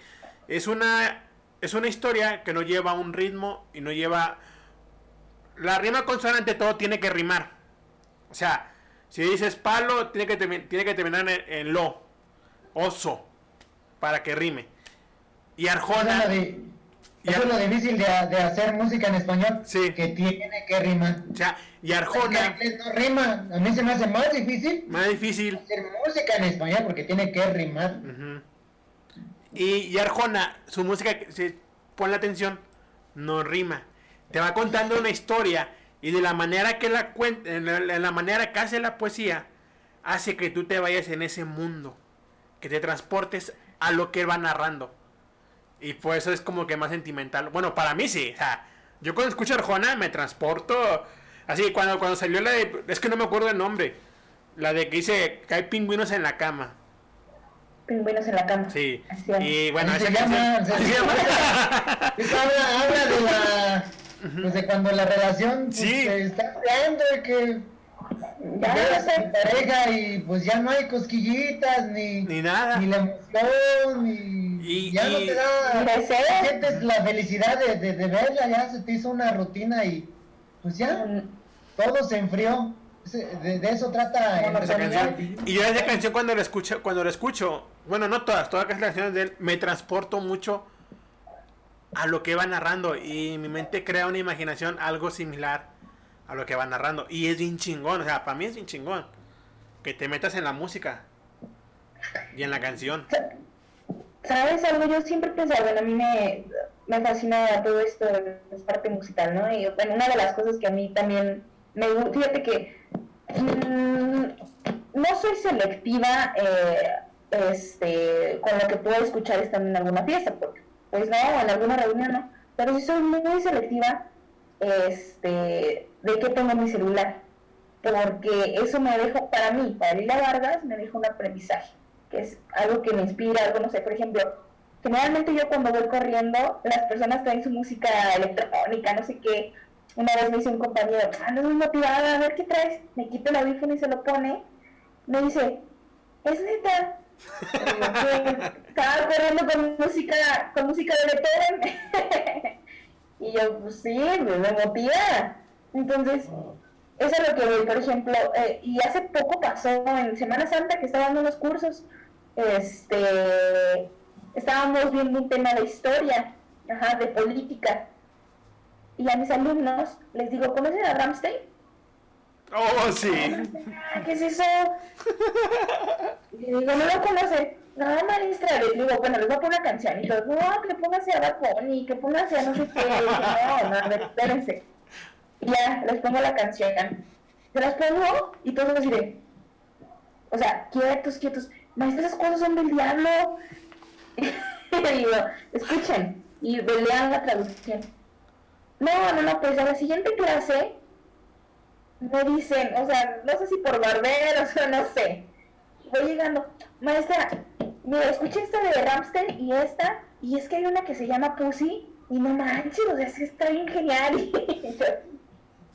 me dice, pero después, o sea, no, lo que me gustó fue que, o sea, en, pues, ya, ya, que, ya ves que te aparecen como otros enlaces de que puedes escuchar sugerencias. No, pero mira maestra, también apareció Queen, este, Scorpions, y la de Scorpions habla del muro de Berlín, y entonces esto entra, y ya me empiezan a decir, esto entraría en historia, ¿verdad? Y empiezan a hilar, a hilar, a hilar, a hilar. Y al final, o sea, yo me fui contentísima, porque me dicen, no maestra, pues yo creo que esta música está mejor que el reggaetón, ¿verdad? Mil veces mejor. Pues no, ah, que sí, no, no, no, pero... Voy a hacer un comentario algo que eh, vi una publicación, creo que hasta la, la republiqué, pero nadie le, le, dio like. Habla, ah, no es cierto que no la publiqué, la voy a buscar. Habla del rock. El rock que tiene décadas, que sigue viviendo, que tiene sus subgéneros, el metal industrial, el heavy metal, el hard rock, el rock alternativo, el grunge, etcétera. Y entre todos sus, sus diferentes este, subgéneros, habla de diversos temas. Habla de amor, de desamor, de política, de violencia, de aborto, de religión, de todo. Y, algo que, tiene la música, digamos que convencional, por llamarlo de alguna forma, es que se enfrasca y se enfoca solo en amor, amor, desamor, amor, desamor, amor, desamor. Y el rock, en con todos sus subgéneros, habla de muchos temas política, aborto, lesbianismo, sadomasoquismo, religión, eh, violencia de género, eh, etcétera, etcétera. Habla de, todas esas cosas, inclusive una de Ramstein habla de un de un este caníbal, de un caníbal que, que se comía a sus víctimas. Y, eso, es real, eso es una de sus canciones. Y por ejemplo, ahorita que estaba hablando de Ramstein, Ramstein es como el bueno, es uno, porque hay varios. Ramstein es como la arjona del heavy metal, porque su música, a pesar de que es en. Se, escucha muy, como muy pesada, porque es en alemán, no es en inglés. Pero ya ven las traducciones, es pura poesía. Pura poesía, la música de Ramstein. A diferencia de la gente que cree que habla del diablo y que. no es cierto. Ah, ah, tiene una canción que habla de la voz desde su perspectiva. Tienen otra canción que habla de, los homosexuales y, no habla de una manera despectiva o, criminalizándolos, no. Habla de cómo un hombre está como una mujer está prisionero en el cuerpo de un hombre y que pues tienes encuentros con otros hombres, porque pues así es tu naturaleza y así naciste. De, eso habla. Tiene otra canción que habla de la religión, en especial del catolicismo y la pederastia. Habla del sadomasoquismo de la ah, otra del sadomasoquismo de las relaciones que existen, que hay una persona que le gusta que les caigan a la hora de, de la relación sexual y hay otra que le gusta pegar. Y no, a lo mejor algunas personas están locos, pero así son ellos y así se complementan. Entonces, pues, a, la de la de los, las modelos, no me acuerdo cómo se llama. Habla de la superficialidad de las, de las modelos. Creo que se llama Tas Model o algo así. Y habla de eso, de que las modelos, pues, de eso viven, de ser bellas, de estar siempre alineadas, delgadas, y es todo lo que tienen, su belleza exterior, nada más.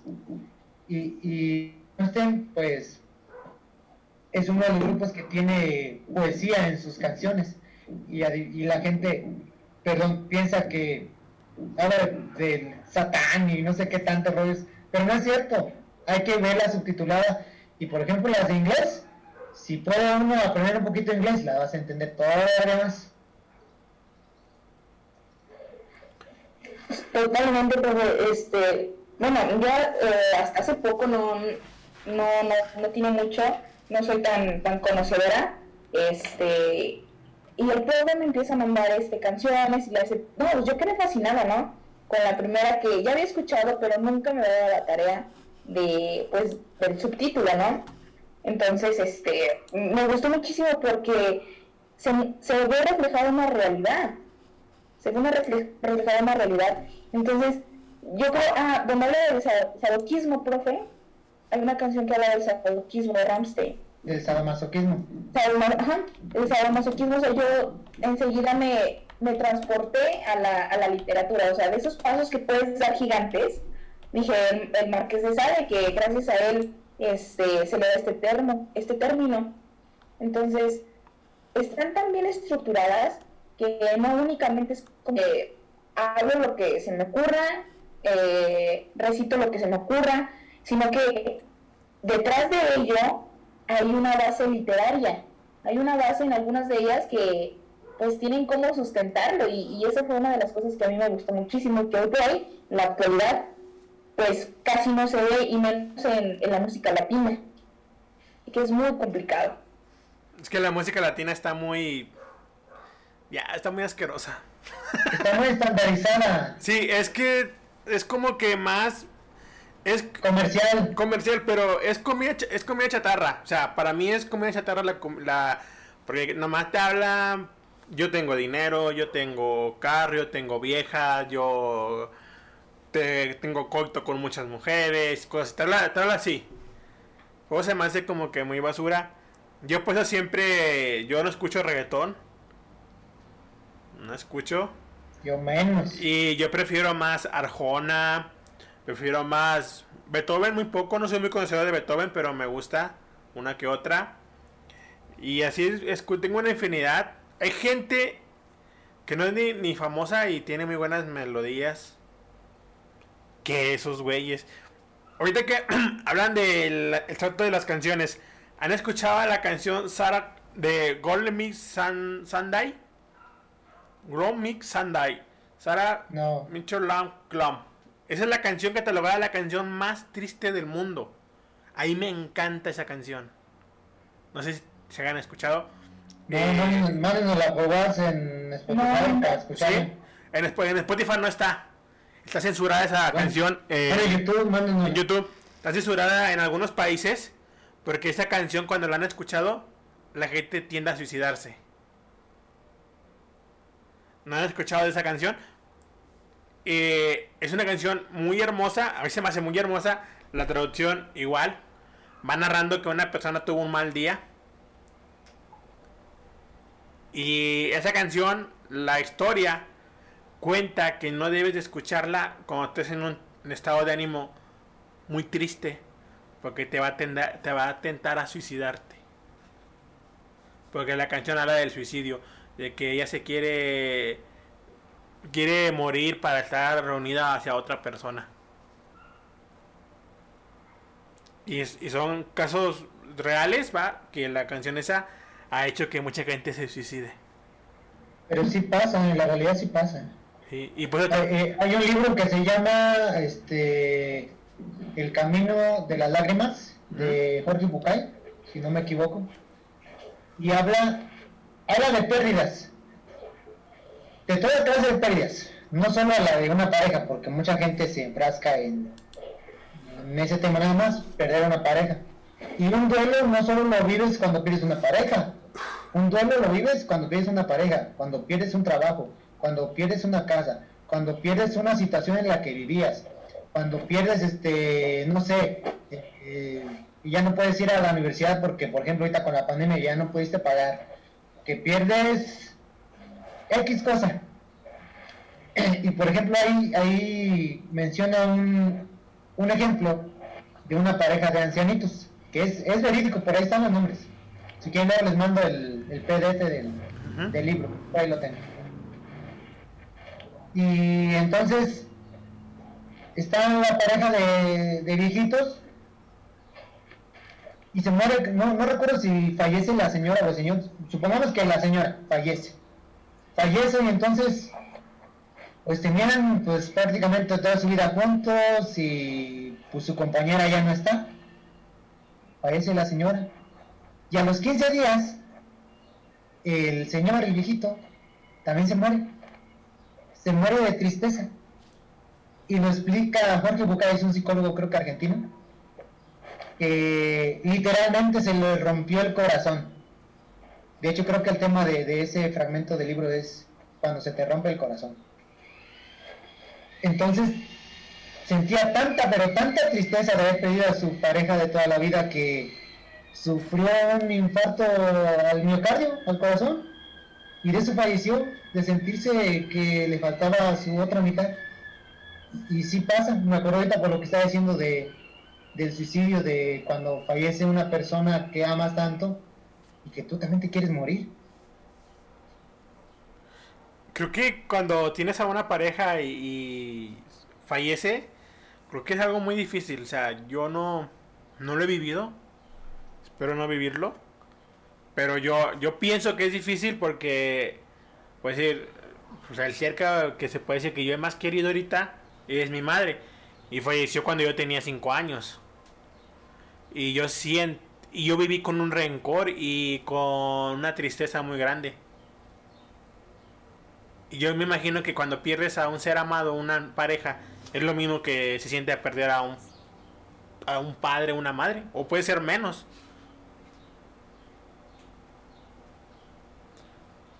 Pero yo siento que no se deben de suicidar. Siento que la persona que está, que se fue, no quiere verte triste por ella, te quiere ver feliz. Y eso me lo dijo, me lo dijo Don. Ella, él me decía, eh, tu mamá ya no está contigo. Y tu mamá ve todo lo que haces. ¿Tú crees que tu mamá está orgullosa de eso? Y yo le decía, no, es que a mí me vale, a mí si me matan o no, a mí me vale. hacemos para morir. Era mis palabras antes. Y decía, no, José, tienes que darte cuenta de que tu mamá quiere que vivas. Aprende a vivir, me decía, aprende a vivir.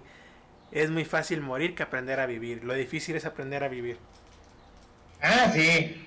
Morirse es fácil. Vivir y afrontar todos los problemas y, que nos presenta la vida. Eso sí es difícil. se necesita más valor para vivir que para morirse. Para morirse, sí, porque...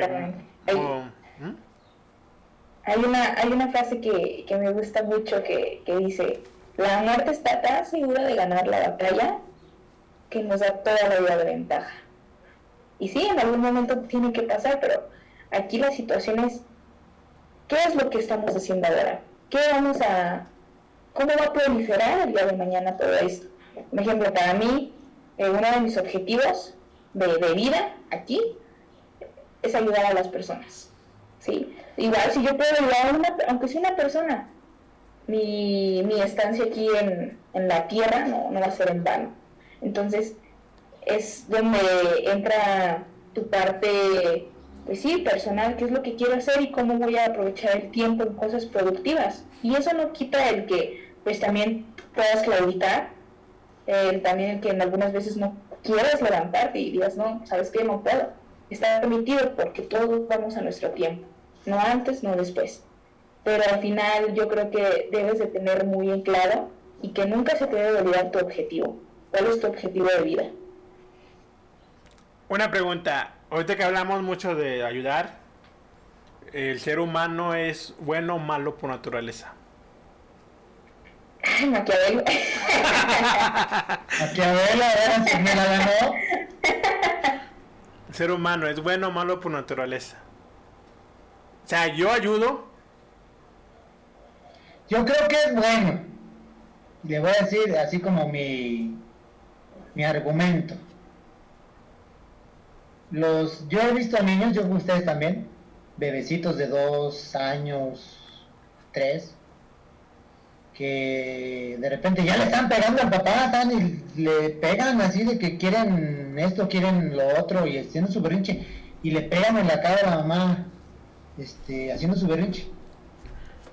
Pero los seres humanos somos, aprendemos las cosas, no hacemos con ellas en, el, en la cabeza. Nuestra cabeza es como un CPU gigante. Y si lo llenamos de cosas buenas, van a salir cosas buenas. Si lo llenamos de cosas malas, van a salir cosas malas. Ese tipo de actitudes de estos bebés la aprendieron de algún lado. No la traen por naturaleza de ahí. ¿Quién les enseña a pegar? Ellos no lo aprenden de la nada, lo aprenden de algún lugar. Viendo caricaturas viendo caricaturas, viendo a sus papás, viendo a su familia, viendo etcétera, pero en algún lugar lo vieron. Entonces creo que naturalmente, porque el ser humano es uno de los animales, porque somos del reino animal, más vulnerables al nacer. Si nos dejan abandonados, seguramente nos vamos a morir. Un, por ejemplo, un potrillo, si lo hemos abandonado, se para y va a buscar este Comida, todo. Comida. Pero el ser humano no. El ser humano no. Entonces, si es tan vulnerable a depender de alguien para sobrevivir, yo creo que no es malo por naturaleza. Le enseña su misma, su mismo contexto, le enseña a ser malo.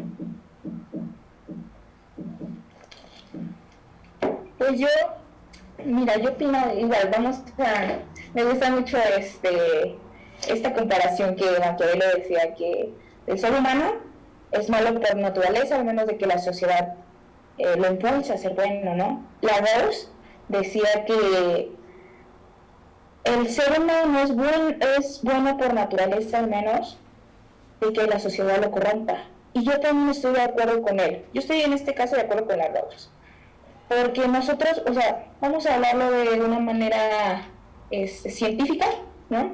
Nosotros no, tenemos una, este, nacemos con raciocinio, claro, pero no lo tenemos desarrollado al momento de nacer, ¿no? Entonces, como vas viviendo, es lo que vas adquiriendo, ¿no? Es como esas frases que dice de, eres lo que comes, ¿no?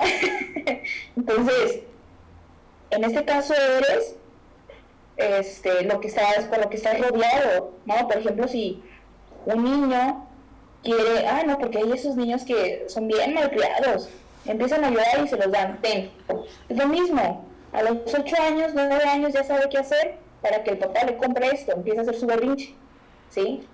Vamos a, vamos a tomarlo así.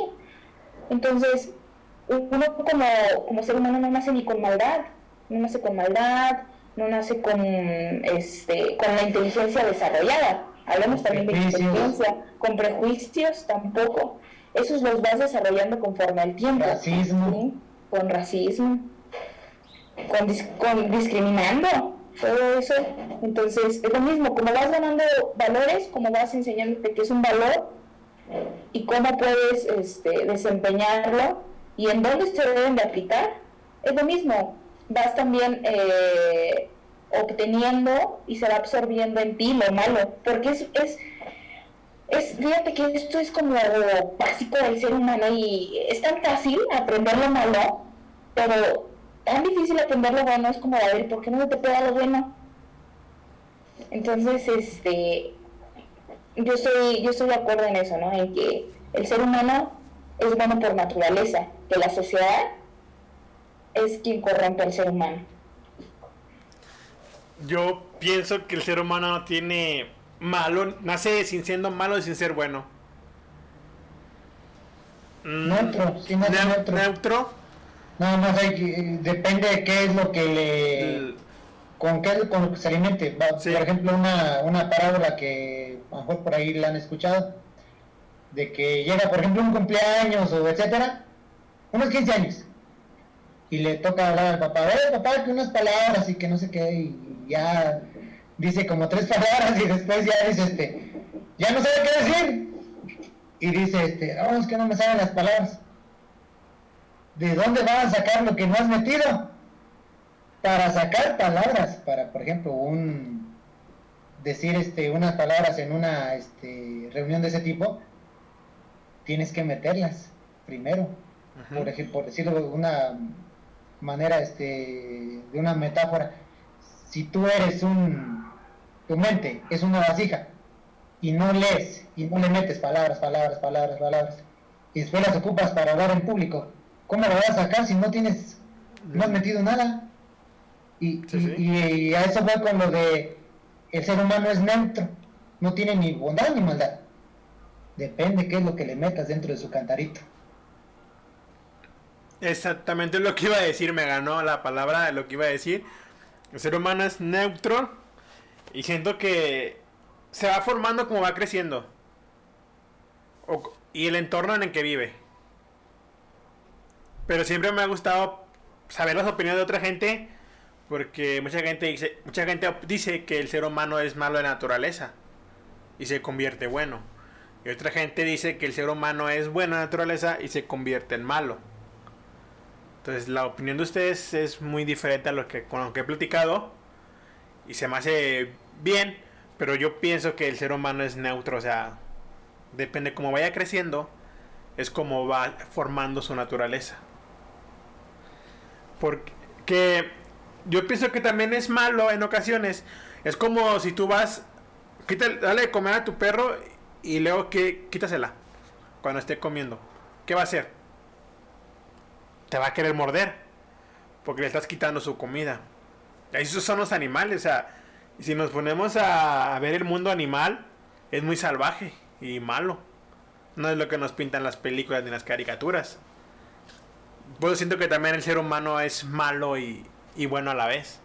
Fíjate que las ahorita en la actualidad todo lo, que son eh, nuestras las películas, las caricaturas actuales, yo, yo no soy una persona de, ver televisión, no me, no me gusta y tampoco de películas, sí, o sea, son ciertas las películas que tienen como algo, no sé, un contexto, no sé, histórico, unas que me vi de algún, de, ah, de las que me recomienda profe, de unos soldados, ¿no? Pero que te dejan una enseñanza, ¿no? Por lo regular yo no, no acostumbro a ver televisión ni nada de eso.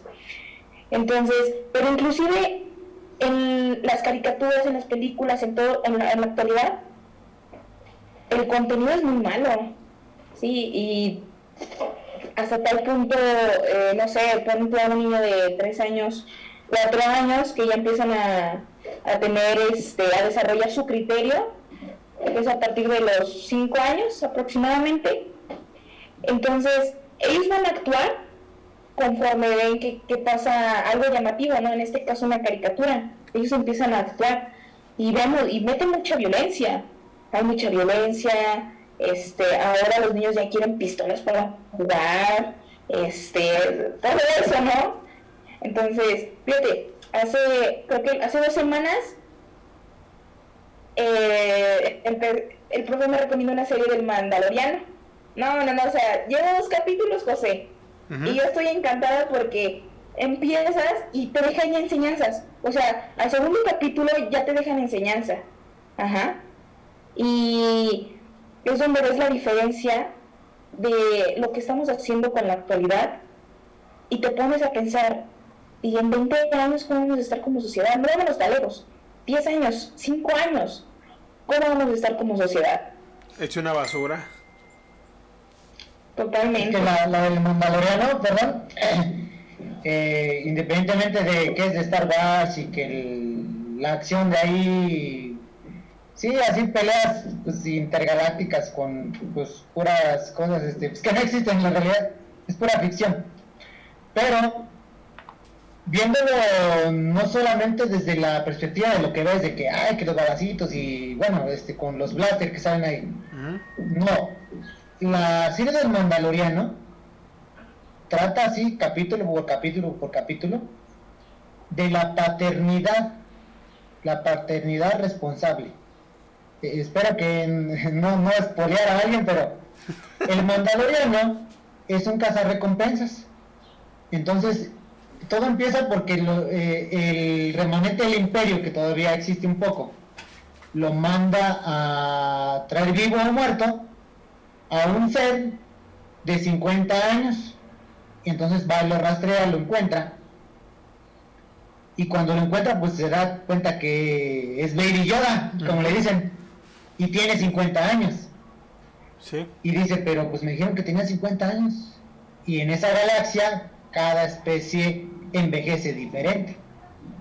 Entonces, pues no lo mata.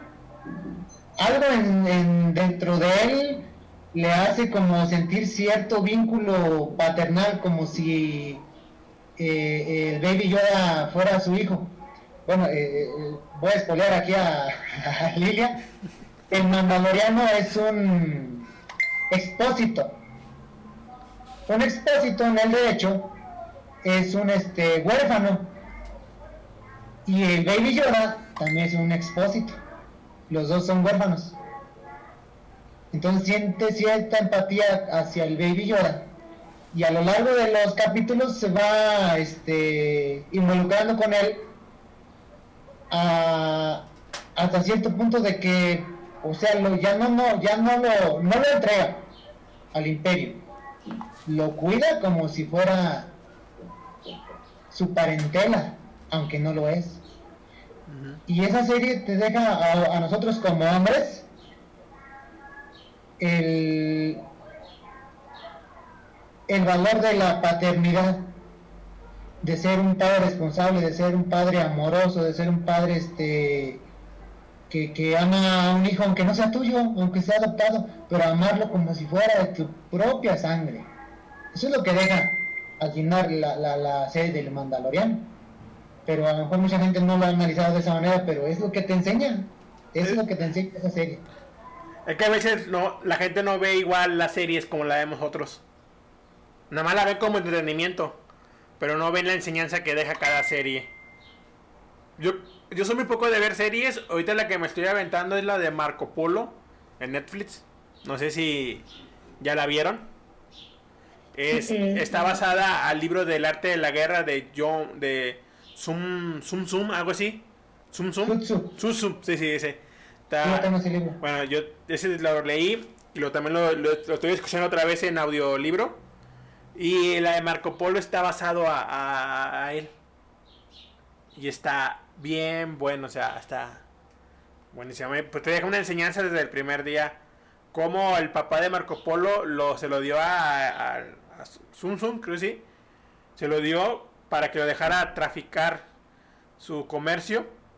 Y, él- y Sun Tzu lo, adopta como un hijo. Y lo cría como un hijo y, lo- y y todo. Pero como le digo a la gente, a veces la gente no ve las enseñanzas que nos transmiten las, las películas, las series y todo eso. Porque nomás lo ven como entretenimiento. así tota- totalmente y por lo regular este hasta ellos mismos no o sea series divertidas no sé pregunta películas de comedia no sé lo que tú quieras o sea, y está bien sí pero al final yo creo que si vas en yo siempre he sido así no siempre he sido muy como muy seleccionista con mi tiempo muy egoísta con mi tiempo en qué en qué lo utilizo si vas a utilizar no sé dos horas de tu tiempo que sea algo para mí que te deje una moraleja que te dije algo. Entonces, Este, yo creo que estaría en, en esta edad, bueno, para la edad de los niños más pequeños, inclusive los papás, cuidarle, cuidarles mucho qué, ven, ¿sí? En qué están, qué están haciendo, ¿no? Porque también es cuidar su salud mental y es muy importante también eso. Es que también ya ahorita en las series y en todo, en las películas, y más en la de niños, ya te hablan del noviazgo. Siento que está muy mal de que una serie infantil te hable del noviazgo. Porque haces que el niño vaya madurando de otra manera diferente. Voy a pensar algo que no debe empezar a su edad. No sé si estoy mal, estoy bien. Pero así lo veo yo. Y también algo de que veo es de que los papás entregan el celular al niño para que el niño vea lo que quiera y no controlan su contenido. O sea, me ha tocado ver niños que están viendo películas. Esas películas tienen escenas para adultos, digo. Y siento que está mal. Y los papás permiten eso. O ven películas con caricaturas y que son para adultos. Es como una canción de un amigo mío que se llama A los padres y esa canción dice que en internet hay mucha gente mierda. Y, y, pues debes de cuidar a tus hijos. Porque tus hijos pueden estar platicando con pedófilos y con asesinos. Es que mire, eh, el internet es una gran herramienta. Nos ha facilitado la, la vida de muchas cosas. El internet usado de manera adecuada es bueno. Por ejemplo, tenemos acceso a miles de libros que antes tenías que ir a la biblioteca y o etcétera, era muy muy difícil. Ahora hay mucha información buena, pero también hay mucha información mala. Y, y el dejar así a un menor de edad que esté libre de navegar en el internet, eh, yo creo que sí es riesgo, muy, muy riesgoso. Contenido inapropiado, gente mala, porque hay mucha gente mala en internet, pedófilos, violadores, etcétera. Yo estoy muy en desacuerdo, pero pues cada quien hace con sus hijos lo que le pega la gana. Suben fotos de sus hijos. Oh, eso es lo peor que puede hacer. Y los, y los, ¿cómo se puede hiper adultizan? Creo que sí, eh, no, me, no recuerdo bien la palabra. Pero lo dicen como si fueran ya adultos con minifaldas a las niñas, este, escotes, este, con su boquita pintada, se ven bien bonitas, la verdad. Y los papás ponen ahí, ponen ahí el comentario de que, ay, que mi hija se ve bien bonita. Sí, pero del otro lado de la pantalla puede haber un pedófilo que no está pensando lo mismo que tú, que tu hija se ve bonita. O a veces las mismas personas que te rodean. Y puede estar pensando de una manera muy, muy, este, desviada y muy, este, psicótica, sexual, lujuriosa. Ese es un gran riesgo, estar subiendo fotos de tus hijos así. Sí, eh, yo sé, ya a mí me pasó, no me pasó, una amiga mía cercana a mí, su hermana salió, conoció un güey en el, Facebook, lo conoció y todo el rollo, salieron a la semana y no le secuestraron a la hermana. Se la secuestraron. Y yo sé, pues desde ahí ya la hermana ya, no apareció. Desgraciadamente pues ya no apareció, va. Yo, yo en ese tiempo yo le decía, pues a lo mejor me escuchaba mamón, pero luego si la quieres encontrar tienes que irte a las fronteras. Si la, la usaron para tratas es en fronteras. Y si no la encuentras... Y, es cierto. Desgraciadamente, fíjese, hay mucha pornografía infantil, pornografía con adultos, este, pero esto existe porque hay una oferta y una demanda. Si no hay demanda de la pornografía infantil, si no hubiera demanda de pornografía de adultos, si no hubiera demanda de, de, de los pedófilos, no había una oferta. Y como sociedad somos una porquería. Yo inclusive tengo compañeros que, ah, cómo les encanta traer porno en sus celulares. Ay, qué asco. qué asco les encanta y se lo, entre ellos se lo comparten. Mira, qué asco, no, yo no me espanto. Yo ya, ya tengo mis años. Pero no sé, a, a mí se me hace tan vulgar y tan de mal gusto, pero pues cada quien. Y es lo único que tienen celulares. Inclusive una vez en la universidad había un compañero que traía una tablet y de fondo trae puras este, mujeres en bikini. Entonces estábamos comiendo en una mesa varios compañeros y compañeras y se la ven y dice y dice una de ellas, todos los hombres son iguales, todos traen eso. No, todos. Y, y, le digo, todos son iguales y está otro compañero conmigo de ya grande, como unos 50, 60 años. Y también dice, no, no, compañera, no todos somos iguales. dice, no, sí, todos son iguales. que Digo, no, mira, voy a quitar la contraseña del celular. Se la quité. Digo, ten, búscale. Búscala donde quieras, busca todo lo que quieras. Tienes libertad, búscala. A ver si encuentras una solo, por lo menos una foto de ese tipo. Ni siquiera en bikini, menos eh, eh, eh porno ya se agarró a buscar y a buscar y buscar y buscar. búscale, búscale, búscale. O se cansó de buscar y no encontró nada. Pero lo que voy es con que si no hay una demanda de pornografía, si no hubiera una demanda de gente que le gusta este, tener relaciones con menores de edad, no habría una oferta. Somos la sociedad que estamos permitiendo ser si nos permitimos tener ese tipo de contenidos y ser aficionados a eso, ver a fulanito, a tu vecino, a tu amigo que le gusta eso, ten cuidado porque no sabes hasta qué grado lo va a llevar, hasta qué grado podría llevarlo. Tienes que ser muy selectivo en lo que dejas entrar en tu mente, porque eso es lo que te va a definir como persona. Eso sí tiene razón. A mí también me ha pasado compañeras que tienen así pornografía y, todo eso. Yo siempre estoy en, en, Bueno, no estoy en contra, pero no está bien. No lo veo bien como personas, como hombres, andar con la pornografía enseñándoselas a otros. Siento que, bueno, a mí me da. A mí ese tipo de personas me dan asco. Me dan asco. Siento que son basura.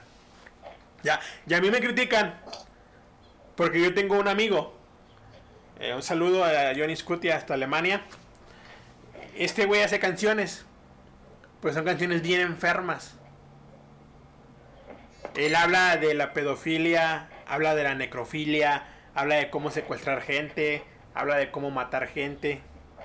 Pero te está narrando una historia del hecho real. O sea, él agarra una historia, pues decir, ejemplo, de violaron a una niña y la narra para que tú creas conciencia de cómo es eso. O te va narrando cómo... Tiene una canción que se llama Facebook. La canción te narra cómo un, un, asesino en serie usa Facebook para contactar gente, pedir rescates y luego matarlos.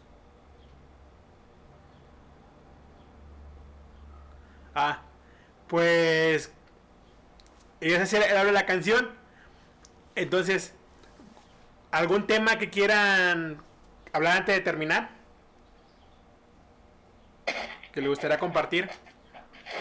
Pues no, yo creo que, que de mi parte tocamos puntos muy, muy interesantes. Este, y más que nada hablamos de la sociedad, ¿no? Y me quedo satisfecha con la retroalimentación que tuve de, de ambas partes. Y pues ya, yo creo que sería todo. ¿Usted, profesor? Igual creo que fue este, a, a, expensas de lo que ustedes opinen, ¿verdad? Pero creo que fue bastante reconfortante, fue como una charla, una plática, un, este, una rueda de opiniones. Ojalá que en el próximo invitemos a Ángel y a alguien más. Sí. Para, para ideas, o sea, con todo respeto, tú piensas igual que yo, yo doy mi punto de vista, tú das tu punto de vista, y así está bien. O sea, me, despido con esta última intervención. Por ejemplo, ustedes dos. Sí. No porque ustedes tengan una opinión diferente acerca de algo, vamos a dejar de ser amigos. Puedes opinar, puedes tener una opinión diferente de un tema, del que sea, religión, este, sexismo, feminismo, etcétera, de cualquier tema, pero no porque tengamos diferentes maneras de pensar, podemos, vamos a dejar de ser amigos, podemos seguir siendo amigos respetando nuestras opiniones. Con eso me despido. Muchas gracias. Ok, Lilia, ¿cuándo que te quedas despedir?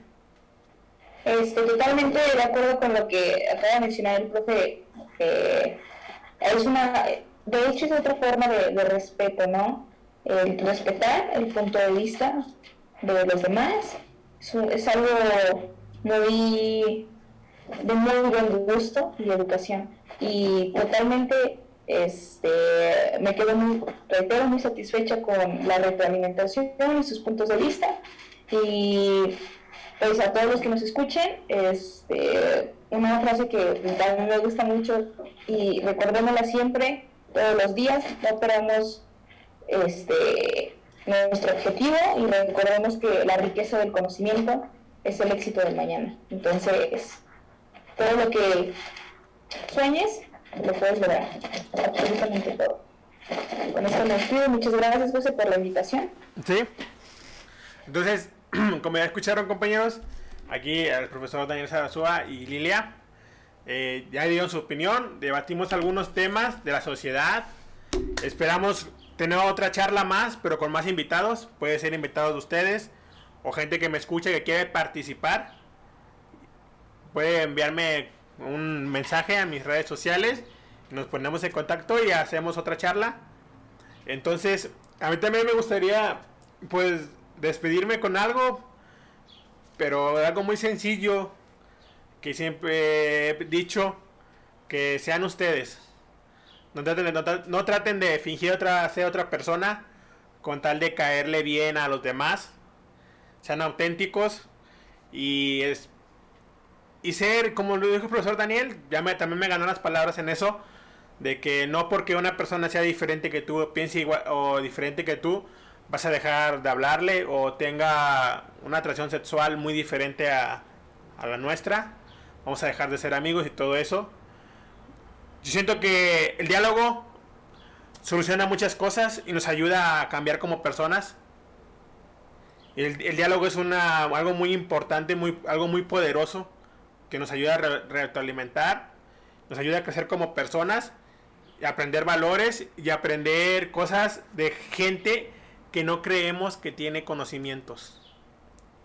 Entonces yo los invito a que hagan diálogos con sus seres queridos, familiares, amigos, se nutran y vean los puntos diferentes de cada persona. Entonces con esto los dejo, amigos. ¿Algo que quieran agregar? Antes de la transmisión? Todo bien. ¿Todo bien? Todo bien, gracias. Sí, entonces nada más voy a agregar algo. Profesor Daniel, tengo ya tengo días con ese en la cabeza. Espero algún día, en estos días, invitarlo para algo de Corazón de Dragón. Me gustaría saber qué es o cómo es, porque ya tengo días con esa idea y veo sus estados. Me gustaría invitarlo para que nos dé una plática de eso, cómo es. Está basado. De hecho, está, he pensado en hacer un libro. Es que me. Está así de la nada. De la nada. Analizo, filósofo, eh, deduzco, este. hago análisis, síntesis de ciertas cosas y salen. Salen ahí ciertas frases para la vida. Sí. Entonces me gustaría invitarlo. Y. O si hace el libro, aquí le damos la apoyamos con la publicidad del libro y todo ese rollo. Mucha, eh, en mi podcast hay mucha gente que le gusta la cultura y muy interesante. Porque hasta me mandan tic, eh, habla sobre esto, invitas a estos.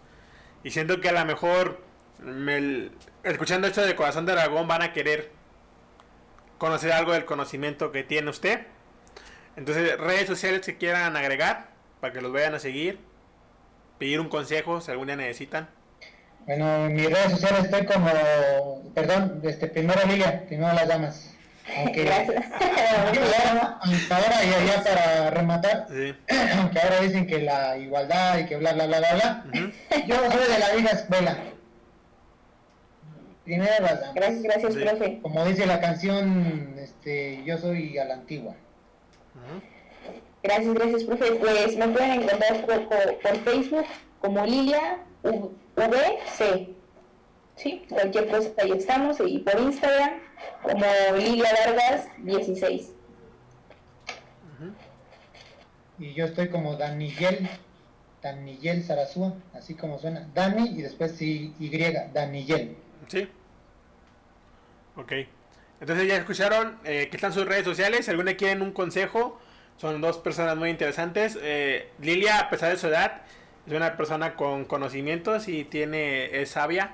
El profesor Daniel es una persona muy sabia, que hasta yo a veces le pido consejos. Como dos veces le pido consejos, nos ha sabido dar. Entonces, como siempre les digo, raza, vivan su vida, cumplan sus sueños y espero que la práctica de hoy les haya servido para los que me la pidieron. Quisiera un debate sobre temas con personas interesantes. Entonces, aquí está. Espero que sea de su agrado y nos vemos y aprendan a vivir.